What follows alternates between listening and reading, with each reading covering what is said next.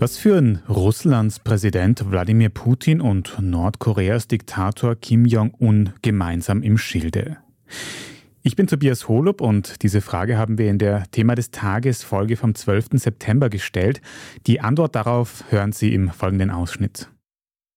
Florian Niederndorfer, du beschäftigst dich für den Standard intensiv mit dem Krieg in der Ukraine und ganz aktuell ist in Russland der nordkoreanische Machthaber Kim Jong-un auf Staatsbesuch. Was weiß man über dieses Treffen? Was man weiß und was man auch bildlich vor Augen hat, ist, dass der Zug des nordkoreanischen Diktators die Grenze nach Russland überschritten hat. Das ist dieser gepanzerte, schwere Zug in grünem Anstrich, den man eh schon kennt von dessen Großvater und von seinem Vater, die beide diesen Zug verwendet haben für Auslandsreisen. Warum denn eigentlich Zug fahren? Warum fliegt der nordkoreanische Diktator nicht einfach? Der muss doch ein Staatsflugzeug haben oder irgendwas. Ich glaube, dass Kim Jong-un sich ganz einfach sicher fühlt in seinem gepanzerten Zug, der ja auch nur, ich glaube, 60 km/h schnell fahren kann, weil er so schwer ist. Kim Jong-un ist aber anders als sein Großvater vor allem jetzt gar kein Flugphobiker, sondern ist durchaus schon zu Staatsbesuchen geflogen, etwa zu dem historischen Gipfeltreffen in Singapur mit Donald Trump 2018. Allerdings im Jahr darauf, das Folgetreffen, hat er dann mit dem Zug absolviert, mit einem Zug nach Vietnam. Ich glaube, es ist ein bisschen Folklore, er kann dort arbeiten. Es gibt seltene, aber es gibt doch Bilder von einem obszön, komfortablen Interieur dieses Zuges. Ich habe auch Geschichten gehört von pinken Couches und ja, allem möglichen. Ja, ja, und Zebra-Tapete. Es ist sicher sehr angenehm für, für Kim nach seinem Geschmack. Ich glaube, es ist einerseits Folklore, andererseits tatsächlich Sicherheitsbedenken. Man muss auch sehen, dass Kim seit vier Jahren nicht mehr das Land verlassen hat. Er war zuletzt in Vladivostok, auch Wladimir Putin als Gegenüber. Da ist er auch mit dem Zug hingefahren 2019. Dass er jetzt diese kurze Strecke mit dem Zug absolviert, ist bestimmt nicht Flugscham geschuldet, sondern eben eine Mischung aus Folklore und Sicherheitsbedenken. und weiß man schon, um was genau es daran gehen wird?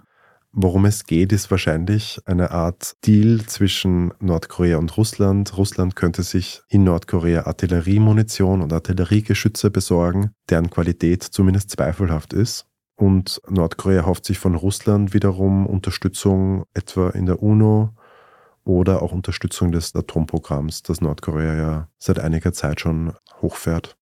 Jetzt sagst du schon, diese Lieferungen aus Nordkorea könnte man als fragwürdig bezeichnen. Nordkorea selbst hat starke Atomprogramme und so weiter, aber volkswirtschaftlich ist das Land sehr heruntergewirtschaftet. Auf der anderen Seite, die Ukraine wird unterstützt von vielen westlichen Ländern mit modernen Geräten.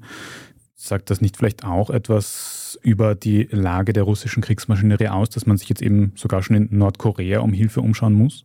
Ja, ich meine, Russland hat sich ja vorher schon im Iran einem ähnlich übel beleumundeten Land um Waffensysteme umgeschaut. Die berühmten Shahed-Drohnen zum Beispiel, die den Himmel über der Ukraine terrorisieren und Zivilbevölkerung und Infrastruktur zerstören. Das ist also jetzt nichts Neues, dass Russland sich auf den Weltmärkten umschaut. Allerdings gibt es halt nur mehr ganz wenig Länder, die Russland Waffen verkaufen. Neben dem Iran könnte das nun eben auch Nordkorea sein. Ob das etwas aussagt darüber, wie es um die russische Armee bestellt ist, ist schwer zu sagen.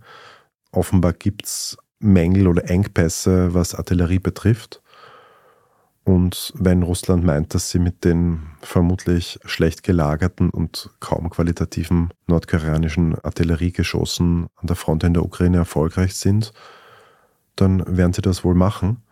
Die USA haben Nordkorea scharf davor gewarnt, Russland mit Waffen zu versorgen. Ob das was bringt, ist auch zweifelhaft. Ich glaube, die beiden werden sich das irgendwie aushandeln und am Ende wird die ukrainische Bevölkerung den Preis dafür zahlen. Warum Russland Waffenlieferungen aus Nordkorea überhaupt braucht und wie es für die ukrainische Gegenoffensive nach mittlerweile schon 100 Tagen läuft, das hören Sie in der kompletten Thema des Tages Folge vom 12. September. Die finden Sie überall, wo es Podcasts gibt.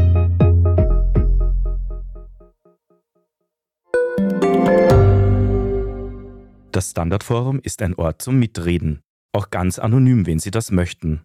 Freier Diskurs bedeutet auch, die Balance zwischen Meinungsfreiheit und respektvollen Umgang zu halten. Das macht dann das Moderationsteam mit Hilfe von transparenten Community-Richtlinien. Sie können Ihre Meinung zu tagesaktuellen Themen abgeben oder sich in den Community-Foren über unterschiedlichstes austauschen, was auch immer Sie gerade beschäftigt. Egal ob Sie aktiv posten oder Beiträge anderer bewerten. Ihre Stimme findet Anklang bei über 100.000 aktiven Userinnen und Usern. Einfach bei dst.at/forum anmelden und losreden.